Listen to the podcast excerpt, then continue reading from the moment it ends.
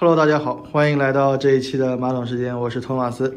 这一期还是传统表演节目，我们跟佳明和戴老师来聊一聊这个五月的观点速递。嗯，那还是把时间交给佳明。对，让我们看一下，就是因为上周吧，中国出了一些四月份的数据，美国也出了一些四月份的数据，看下来就是两边都不是很好。中国的话就是。大家都知道，就 CPI，CPI 不行，然后 PPI 也不行。中国 CPI 环比下降了零点一，PPI 环比下降了零点五。那它是比上次我们三月份做那个观点速递的时候降得更厉害，是吧？就我记得上次你是说三月份看那个数据已经是 CPI 环比下降，然后那个时候 PPI 是持平的。但是现在到四月份的这个数据是两个数据都双双下降，对，基本上就打脸了年初的那些强预期嘛。之前现在就是市场在定价弱现实，强预之前的强预期都被证伪了。基本上现在是这个套路，对通缩的可能性进一步加大，市场就是这样认为的。那我记得你当时在说那个就是 CPI 数据的时候，是说四月份不光是往下降，你把生猪刨去之后是更悲观了，是吧？对，四月份的生猪的价格是上涨的，然后四月份整个 CPI 的环比是下降。但是根据统计局的说法，他们说核心 CPI 和三月份是保持是一样的，但是整个 CPI 来说就是。还是没有三月份的好，反反正就是四月份比三月份更糟一点，就是这么一回事情。现在是从四月份的金融数据，那个社融社融增量是一点二万亿，就是比上年同期上年的四月份多了两千七百二十九亿。实际上这个数据是低于大家预期的两万亿。四月份和三月份比呢，就比起三月份新增了五点三八亿，然后月度大幅度收缩了四点一六万亿，其实是衰退的。这就数据不是很好看，就是今年四月份其实。比去年四月份没有多多少，感觉就是中国的也是在收缩嘛，就是它那个资产负债表在收缩，和美国一样。对，但我看大家在看社融的时候，其实除了社融的总量，还会看一些里头的组成部分，是吧？组成部分的话，看细项的话，就是就是其中那个实体发放经济的人民币贷款是增加了四千四百三十一亿元，同比增加了七百二十九亿元，但也是比上月少，比上月少了三点五一万亿，就是表内融资就是大幅度减少嘛，主要是那个表表内融资。减少的非常多啊，也就是说反映出来其实是企业投资和企业去扩大生产这种经营性的业务并没有提升。对，从分部门来看的话，是住户贷款减少了两千四百一十亿，很多一部分存款就是都用来那个还那个房贷啊，那就是变相的表明整个居民消费对未来的预期不是很好，所以他才会去选择提前还贷，减少自己的负债端。对，然后 M 二的话，四月份 M 二的话，同比增长是十二点四，低于预期的十二点五，增速比上月末低了零点三个百分反反正就是四月份的很多数据都不如三月份好。对，总结下来就是这么一个一个事情。然后企业贷款嘛，也也没有比三月份好。整体来看，就是资产负债表在萎缩嘛，就是在在缩表。所以让你觉得这个中国经济恢复 Q 一之后，Q 二没有紧跟上。对，然后从消费方面看的话，就是四月份那个消费品零售总额是是十八点四，预期的话是是二十一嘛，其实都不及预期。规模以上工业增加值年率五点六，然后预期是百分之十点九，而且基本差差挺多的。从房地产开发投资也是同比下降了六点二，百分之六点二。嗯。住宅投资反而下降了四点九，这房地产已经没有以前那么好了。就是整个统计局出数据的当天，其实大盘是大跌了一下的。当时我们还在聊说，是不是对对对盘面数据已经 price in 了这个数据不及预期的一个反应嘛？嗯，是的，应该是 price in 了。然后四月份出口的话，出口其实还是和三月份差不多，就是。出出口还是比较强劲的。四月份我国进出口总值是三点三三三点四三万亿人民币，然后同比增长了八点九，出口是增长了十六点八，然后进口的话是下降了零点八，就是贸易顺差就是扩大。一样的话就是和三月份一样，就是汽汽汽车出口非常好，四月份汽车出口增长了一百九十五点七。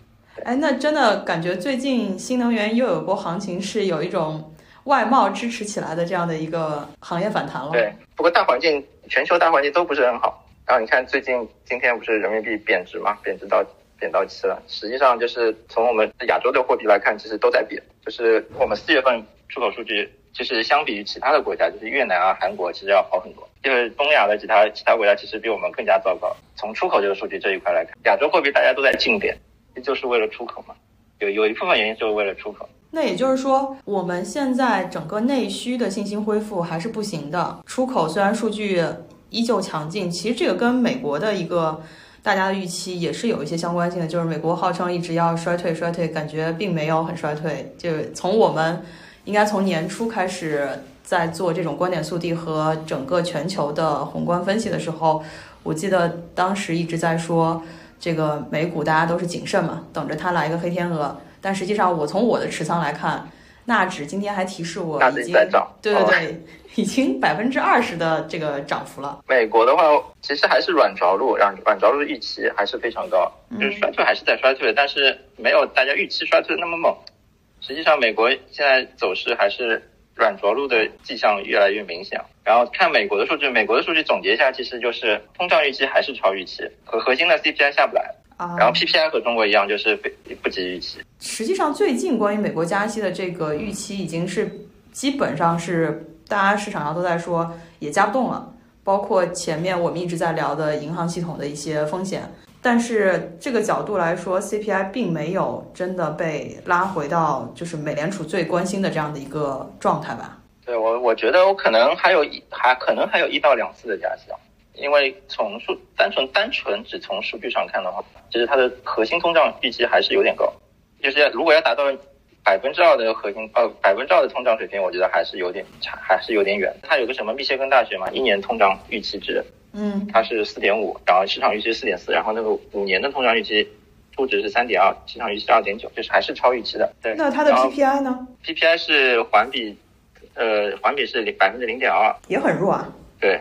预预期的话是零点三，比比中国，中国中国反正 PPI 是负的嘛。那整美联储它的一个消费预期是怎么样？呃，纽约联储四月份那个消费者预期调查是短期通胀预期下降，就受到一些控制了，相当于是吧？对，就是大家预期预期还是在下降，但是从数据上看，就是它那个核心通胀一直下不来，所以说我还是认为就是应该还是会有一到两次的加息。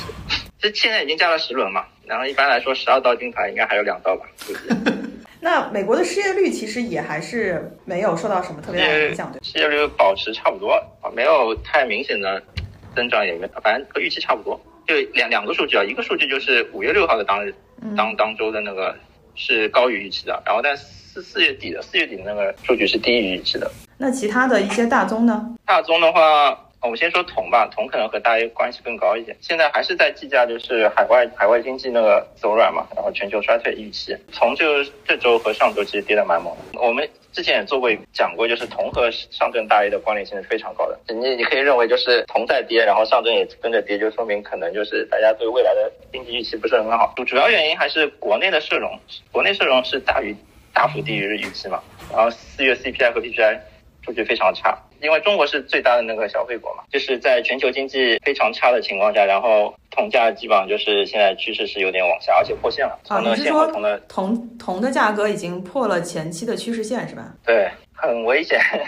啊，大 A 其实还是有点危险。按但是人民币在贬值吧，所以人民币的铜其实还好，也也但也破线了其实。所以按照之前你讲的铜这个大宗商品的价格指数，其实对 A 股市场有一个。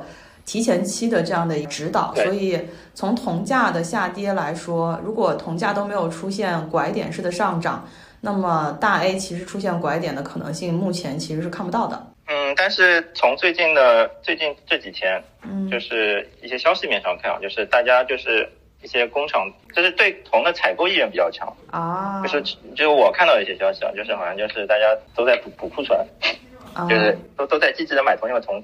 铜就是下跌很猛这段时间，然后大家都在买铜。但应该短期短期来看，大家从各种分析师的角度，大家的观点来总结的话，就是铜好像差不多这位置可能会有止跌的现象。对，总的来说还是逢高做空的概率会高一点。就是关于铜啊，嗯，原油的话，其实短期利多有短期的利多，但是长中长期的话，还是因为那个就是那个经济衰退，可能不是很看好。现在就是原油的从技术面上或者是基本面上能看。还是短期利多，长期可能稍微悲观一些。这个看法是跟上次不太一样，上次你是看多原油的，对，上次是看多的，对，因为二季度可能大宗可能会不是很好，全球衰退好像有有点厉害现在。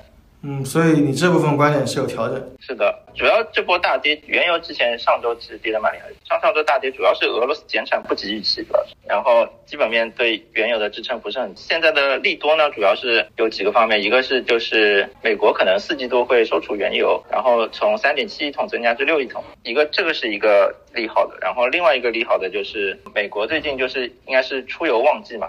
快到了出游旺季，可能就是呃，它的需求应该会相对来说会强一些，但这个也需要需要未来来关注，就是看能不能证伪这个事情啊。你说的主要是出行是吧？就国内的同学们好像从五月份开始，我甚至看到很多朋友已经开始计划六七月的出游，包括暑假马上也要到了嘛。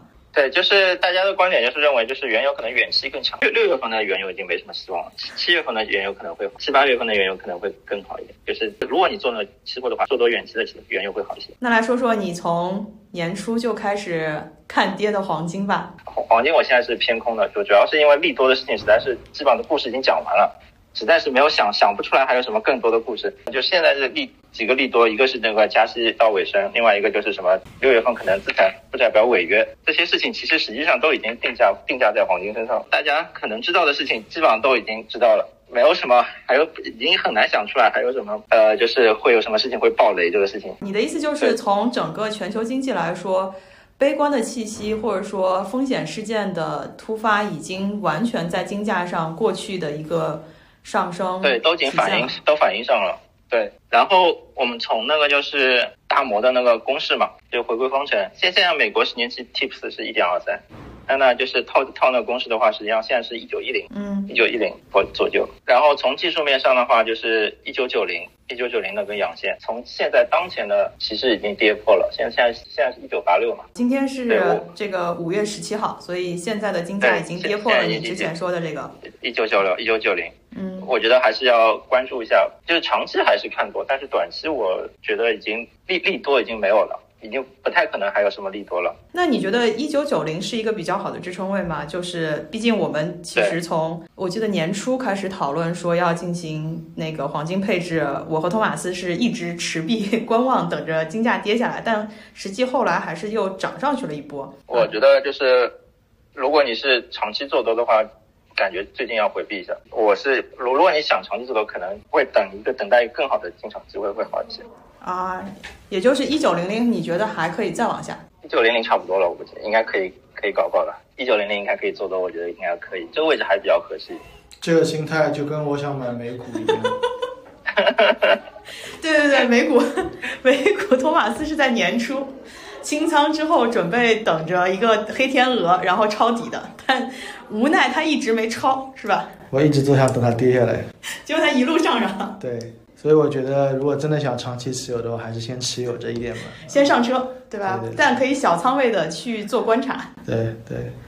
啊，那我们再说回来一下，延续上个月你的观点啊，你现在觉得大 A 是还有一最后一次冲刺嘛？因为我们讨论这个话题也是现在五月中了，我记得我们在年初的时候有一个小小的关于大 A 的赌约，那这个时间开始只剩下最后一个半月的冲刺了。我记得四月份发布这个观点速递之后，真的大 A 太给佳明面子，直接应声下跌。我们发布当天，对，就连跌，播完就跌。对我这次是看多的，我觉得能上，应该就这几天了，应该这几天应该能止跌了。啊，哇，那我们就期待一下，是不是这个节目，是不是明天就能涨啊？这我不知道。然后我现在是做多的，我现在是做多的。对，嘉明也也公告一下自己的仓位啊！我记得我们聊你，你年初的时候是两成仓位，对吧？现在已经加到了多少？现在五五到六成了。我们非常期待，就是大 A 如嘉明的这个这个速递一样，上次四月份我们发布当天就直接应声下跌，那我们就期待一下，是不是？后来连跌了几天啊？很久啊，而且跌得很厉害。对，就是因为我们当时回顾一下，我记得特别清楚，就是。我们大概在四月十几号的时候播的嘛，我记得很清楚，天天血亏，连跌了应该是一周，嗯，然后其中有一根非常大的阴线，对对对，对吧？很惨很惨，我那周我记得挺清楚，那季报嘛，好的那周好几个季报，我吃了好几个跌停，嗯，好踩雷对吧？好几个季报爆雷啊！这正好正好是因为我我我也看到他那个就是那个。从期权的角度看嘛，它有近高远低的那个，就波动率从有有近高远低的迹象，所以说我还是那次还是信心蛮高的，我觉得应该可能是有一个大大调整。对，没想到直接大盘非常给你面子，连跌一周，从当时的三千接近三千四百点，就那时候挺高的，然后直接跌到了三千两百点。然后这两天正好也在缩量嘛，然后波动率的话现在是回归正常，也波动率在往下走，所以说应该估计这两天可能会有往上变盘，往上变盘的概率更高一点。啊，但是你觉得这波就是还是延续你上个月的观点是？如果向上冲刺，也就是最后一直你在预警的这个最后一波冲刺了。对，最后一波冲刺，因为从大环境来看，真的数数据很差。然后五六五六月份其实不好说，我觉得可能还要再看五六月份数据。我还是觉得通缩这个事情很预期很高，我不认为就是统计局说的那些没有通缩，我觉得这个事情很难说清楚。啊，我有点不太信任他们。对，哎，那我再问一下，就是按照你说的最后一波冲刺，有没有一个预警点，就是大家哎可以稍微留意一下？虽然我们这个节目整体来说是一个观点分享，不做任何预测和建议，但是从你的角度，你会设给自己设一个警戒线，会设在什么位置呢？过三四二四，就三四二四那个之前的前高过了之后，基本上就是随随时都有可能往下走嘛。然后就是如果更细一点的话，还是看。期权波动率啊，然后关注中字头嘛，冲刺一般都是行情的尾端嘛，一般一般针对我的持仓，就在就在托马斯五一之后调仓，而且而且还现在还有一个像今天今天你看风格切换了，像一千五一千和五百，一千和五百涨的话，一般一般来说是个好事情，就一千和五百比三三百和五零更强一些，就是分化开始的时候就是就是小盘股比大盘股强，说明一般来说往上看的。概率更高一点。好的，那我们也是大概十五到二十分钟时间，跟佳明回顾了一下他上个月的观点速递被非常惨烈的大盘就是给了个面子。那我们看看这个五月份佳明的观点速递，基于他延续了四月份的观点，并且短期还是有一个比较乐观的看法，虽然现在已经跌到这个。三千两百多点也没有也没有什么办法不乐观。总的来说，我们就是关于呃美股、A 股还有商品市场以及宏观数据有这样的一个观点速递。今天就跟大家分析到这里。那后面的话也是在针对这个宏观解读的时候，特别是社融数据、加息和一些相应的货币政策对于市场和宏观的解读，我们啊挖个坑留个作业，希望有机会把这个坑补上。那今天就跟大家聊到这里，好，谢谢大家。嗯，拜拜。